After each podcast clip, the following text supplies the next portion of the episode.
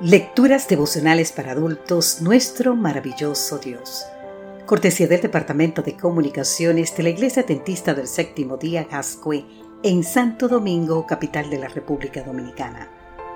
En la voz de Sarat Arias. Hoy, 27 de octubre, Él se deja encontrar.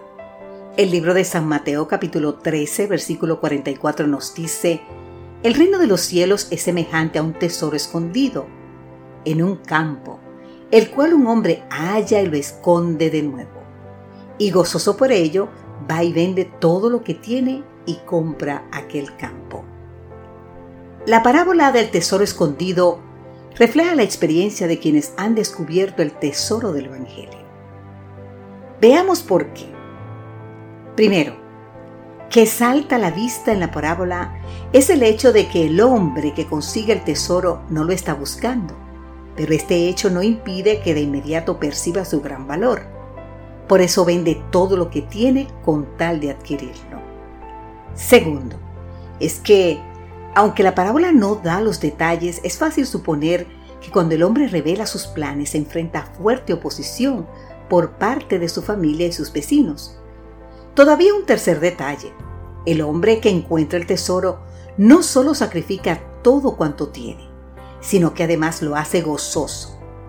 En lugar de temor o incertidumbre, hay gozo en su corazón. Veamos ahora por qué el reino de los cielos es semejante a un tesoro escondido.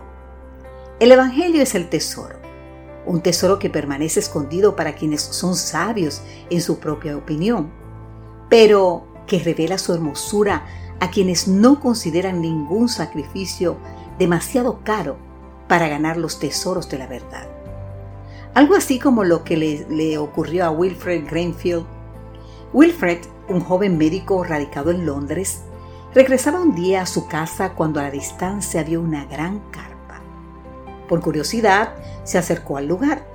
Era un ciclo de evangelismo dirigido por Dewitt L. Moody y Wilfred no pensaba quedarse, pero entonces sucedió algo gracioso. Como la persona que estaba orando demoraba mucho en terminar, Moody se puso de pie y dijo, amigos, vamos a cantar un himno mientras nuestro hermano termina de orar. La ocurrencia hizo que Greenfield permaneciera hasta el final. Luego asistió al siguiente programa y al siguiente. Sin buscarlo, Wilfrid Greenfield había encontrado un precioso tesoro. Posteriormente aceptaría a Cristo como su Salvador y gozoso por ello vendería todo para servirle. Según escriben Ron y Dorothy Watts, durante unos 40 años suplió las necesidades médicas de la gente en Terranova y Labrador, Canadá. Fundó cinco hospitales y siete puestos de enfermería. Abrió orfelinatos, iglesias y escuelas mejoró las condiciones de vida de los esquimales, nativos y blancos en general. Te invito a leer más en Ron and Dorothy Watts en el Pasajes Poderosos, página 13. Y pensar que todo comenzó cuando encontró un tesoro que no estaba buscando.